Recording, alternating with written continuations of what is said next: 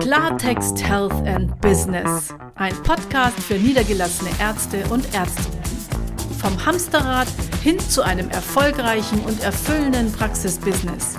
Ich bin Daniela Wiesner, spreche Klartext und bringe Praxiserfolg auf den Punkt. Hallo ihr Lieben, herzlich willkommen zu einer neuen Ausgabe meines Podcasts. Heute haben wir ein, wie ich finde, spannendes und wahrscheinlich auch recht kontrovers zu diskutierendes Thema.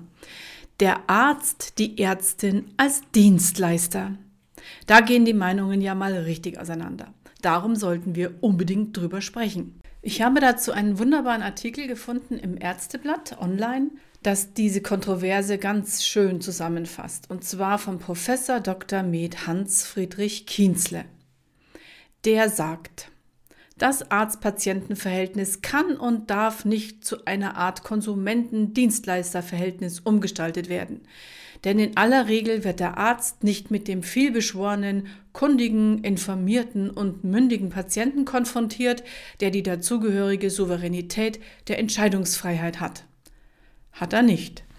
Als Beispiele führt euer Kollege an, ich zitiere, welche Souveränität besitzt der 40-Jährige, den gerade ein Herzinfarkt ereilt hat? Der 70-Jährige mit Oberschenkelhalsbruch, der Sportler mit Meniskusabriss oder gar das Kind, das an psychischen und seelischen Wunden einer Misshandlung leidet?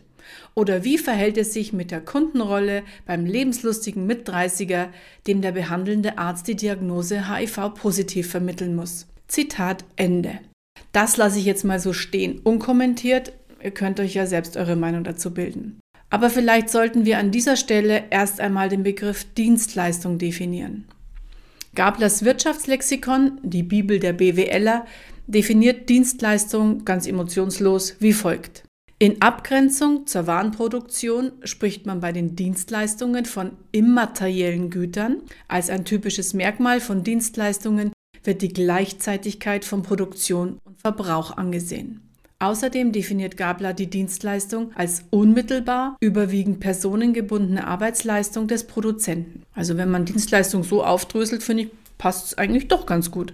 Das Deutsche Institut für Normung, kurz DIN genannt, kennt ihr, DIN A4, DIN A5, definiert sogar wörtlich Gesundheitsdienstleistungen und zwar als Dienstleistungen von Freiberuflern, also Ärzte, Zahnärzte, Psychotherapeuten etc. im heilkundlichen Bereich, die entweder selbstständig oder im Angestelltenverhältnis erbracht werden. Naja, das klingt ja auch ziemlich eindeutig. Und noch eine dritte Definition von Wikipedia, dem Zentralorgan des deutschen Durchschnittsdenkers, die lautet wie folgt. Dienstleistung ist ein immaterielles Gut, das entsteht, wenn ein Wirtschaftssubjekt für ein anderes eine entgeltliche Tätigkeit ausübt. Und hier wird's jetzt schon spannend, denn Wikipedia bringt in seiner Definition das Geld ins Spiel. Ein Wirtschaftssubjekt, das seid ihr, erhält Geld für seine Tätigkeit. Ich persönlich könnte mir vorstellen, dass sich der Herr Professor womöglich stark an dem Dienen in Dienstleistung gestoßen hat sonst würde er nicht so stark auf das, nennen wir es mal, Informationsgefälle zwischen Arzt und Patient verweisen. Und da hat er ja im Prinzip auch recht. Auf den Märkten für medizinische Leistungen und in der Beziehung zwischen Arzt und Patient existieren logischerweise Informationsasymmetrien. Und zwar in einer Vielzahl, wie es sie kaum in einem anderen Bereich der Ökonomie gibt. Dass Ärzte im Bereich der Medizin schlauer sind als ihre, ich sage jetzt mal das böse Wort, Kunden, Darauf basiert doch der ganze Vertrag, der zustande kommt.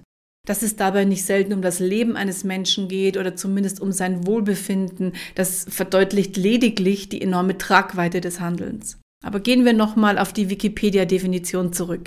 Dienstleistung ist ein immaterielles Gut, das entsteht, wenn ein Wirtschaftssubjekt für ein anderes eine entgeltliche Tätigkeit ausübt. Würden wir in einer perfekten Welt leben, müsste kein Individuum für die stets beste medizinische Versorgung bezahlen. Sie wäre frei zugänglich, sozusagen ein Grundrecht.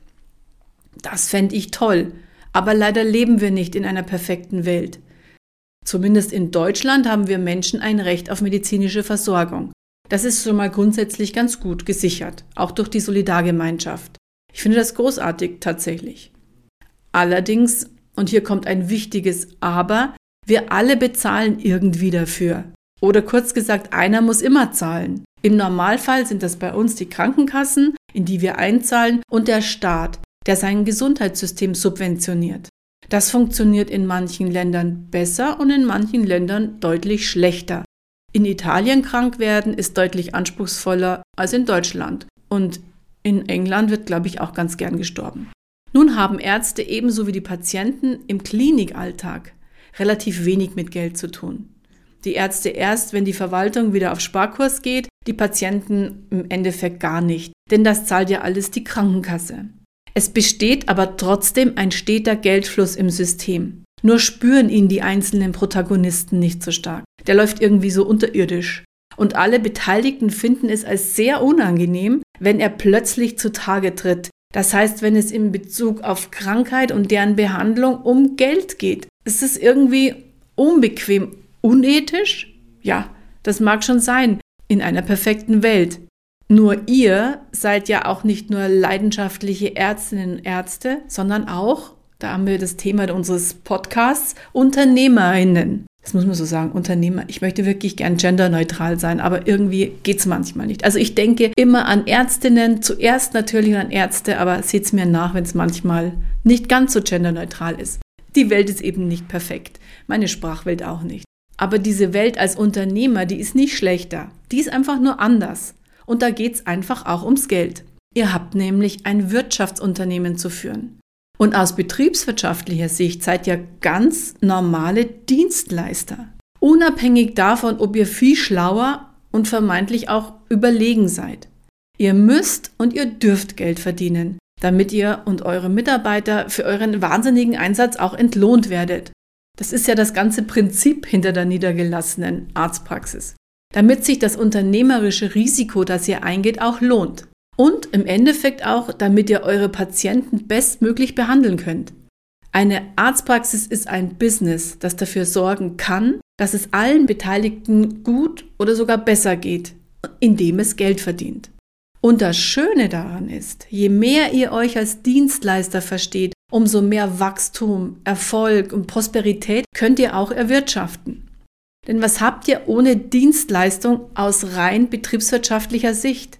Ein Versorgungszentrum. Patienten, die nicht kommen wollen, sondern müssen, weil sie krank sind. Was ganz wichtig ist, an dieser Stelle zu betonen, Dienstleistung bedeutet natürlich nicht, dass ihr euch vom Patienten diktieren lasst, was zu tun ist. Davon ist in keiner Definition die Rede. Dienen heißt nicht, unterwürfig Handlungsanweisungen entgegenzunehmen, wie wie kann man überhaupt auf so eine Idee kommen? Versteht es einfach als der Gesundheit oder dem Wohlbefinden oder dem Heil der Menschen dienen. Und ich finde, das ist doch die Grunddefinition des Arztberufs. Es gibt doch keine schönere. Wie kann man sich da hinstellen und sagen, also ich bin kein Dienstleister. Kommen wir denn dahin? Ich wüsste gar nicht, was ihr sonst wäret. Und ich setze jetzt noch eins drauf. Ihr bietet nicht nur Dienstleistungen an, sondern auch Service. Aber jetzt hör doch mal auf. Jetzt kommt die auch noch mit Service, wird's ja hinten höher als vorne. Jetzt hatte ich euch vielleicht gerade überzeugt, dass ihr qua Definition im Dienstleister seid. Jetzt komme ich auch noch mit Service. Seht es mir nach, ich bin ja auch BWLerin. Das heißt, meinen Auftrag sehe ich darin, euch in eurem Business zu bestärken. Und aus der Sicht eines wirklich erfolgreichen Health-Business gehen Dienstleistung und Service einfach Hand in Hand. Warum? Weil ihr eure Dienstleistung auch ein Stück weit verkaufen müsst. Stopp, auf keinen Fall wie in einem Laden, ganz klar. Also heute zwei Spritzen zum Preis von einer, natürlich nicht. Aber zum Wohle der Patienten oder zumindest nicht zu deren Schaden. Nil nocere. Das ist ja das oberste Gebot. Was verstehe ich jetzt unter Service? Unter Service verstehen eure Patienten zum Beispiel zuhören, ein nettes Wort zur rechten Zeit, sich verstanden fühlen, ein schönes Praxisambiente, in dem man sich wohlfühlen kann. Nach Corona vielleicht auch mal wieder Getränke im Wartezimmer, tolle Patienteninformationen, eine super Webseite, ein Anruf, ob es schon besser geht. Eben alles, wodurch sich Menschen gewertschätzt fühlen. Das bedeutet im Endeffekt Service. Und es ist mir klar, in einer effizienzgetriebenen Hochleistungspraxis ist das wirklich nicht einfach umzusetzen. Hochgetaktetes Behandeln erlaubt das kaum. Aber Service kann auch bedeuten, dass eine auf Monate hinaus ausgebuchte Hautarztpraxis an bestimmten Tagen eine sogenannte Akutsprechstunde oder gar eine offene Sprechstunde wieder anbietet, in die jeder ohne Termin kommen kann, damit Patienten besser und schneller versorgt werden. Oft sind es auch echt nur Kleinigkeiten, die den Service ausmachen. Wer auf jeden Fall auf seine Dienstleistung und sein Serviceangebot achten sollte, sind Zahnärzte, denn die leben ja quasi von Wahlleistungen. Und jene Arztpraxen, die ihre Privatpatienten und ihr Selbstzahleraufkommen erhöhen wollen oder einfach besser wirtschaftlich nutzen möchten. Das Gute am Service ist, dass er nicht unbedingt erwartet wird. Service ist etwas, was ein Unternehmen freiwillig leistet. Das bedeutet, ihr arbeitet hier mit einem Überraschungseffekt. Ich nenne das den sogenannten Wow-Faktor. Mithilfe solcher Wow-Faktoren lässt sich die Kundenzufriedenheit steigern. Das wiederum basiert auf dem sogenannten Kano-Modell der Kundenzufriedenheit. Was soll das heißen? Also, eure Patienten rechnen, wenn sie eure Praxis aufsuchen, ganz fest mit den sogenannten Basisfaktoren. Die müssen einfach da sein. Wenn die fehlen, dann wird es ganz dunkel.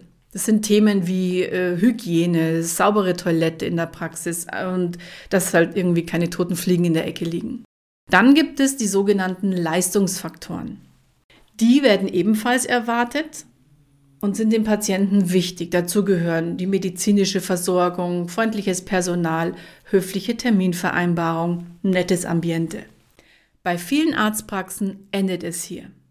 Die sind wirklich ausführlich damit beschäftigt, ihre Leistungsfaktoren hinzubekommen. Habt ihr die Basisfaktoren und die Leistungsfaktoren am Start, dann finden euch eure Patienten ganz okay, ganz gut so mittel halt. Das ist der Bereich der goldenen Mitte. Das hört sich zwar gut an, ist aber leider überhaupt nicht gut. Die goldene Mitte ist euer Feind. Ich nenne sie auch gern die tote Mitte. Denn da seid ihr als Unternehmer komplett vergleichbar. Da rettet euch höchstens die Lage, weil der Patient sagt, ja, die Praxis liegt am nächsten, ja, gehe ich mal dahin. Ansonsten seid ihr komplett austauschbar. Mit Wow-Faktoren hingegen überrascht ihr eure Patienten. Die finden das richtig toll. So toll, dass sie es am liebsten gleich weitererzählen wollen. Solche Wow-Faktoren machen euch einzigartig, auch im Wettbewerb und damit überlegen und stark und zukunftssicher aufgestellt. Zu diesem Thema werde ich auf jeden Fall noch einen Podcast machen, wahrscheinlich mehrere.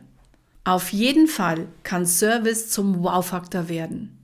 Und da sind eurer Kreativität und der Kreativität eurer Mitarbeiter keine Grenzen gesetzt. Es ist aber auch klar, dass Service eine Frage der inneren Haltung ist.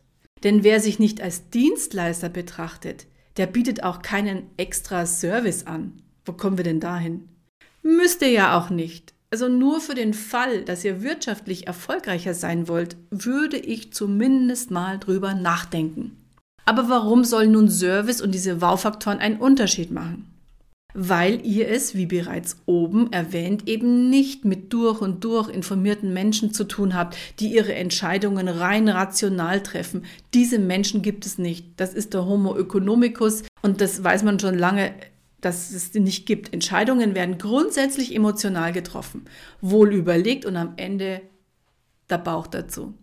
Ihr habt es aber auch nicht, wie der werte Kollege andeutet, mit unmündigen Vollidioten zu tun, die eh nicht wissen, was gut für sie ist. Ihr habt es mit Menschen zu tun, die emotional betroffen sind und die ebenso emotional wie höchstmündig entscheiden, zu welchem niedergelassenen Arzt sie gehen.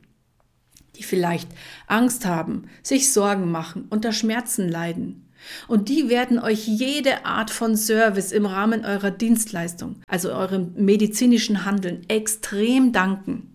Mit ihrer Entscheidung für eure Praxis, mit Loyalität, mit Treue, mit Umsatz. Und jetzt kann jeder von euch ebenfalls mündig und selbst entscheiden, was er in seiner Praxis sein möchte. Arzt, Ärztin, Unternehmer oder Dienstleister oder vielleicht alles zusammen zum Besten vereint. Ja, das war's für heute. Vielen Dank fürs Zuhören. Wenn ihr mehr von mir hören wollt, dann vergesst nicht, Klartext Health und Business zu abonnieren. Ich bin Daniela Wiesner und ich freue mich auf euch.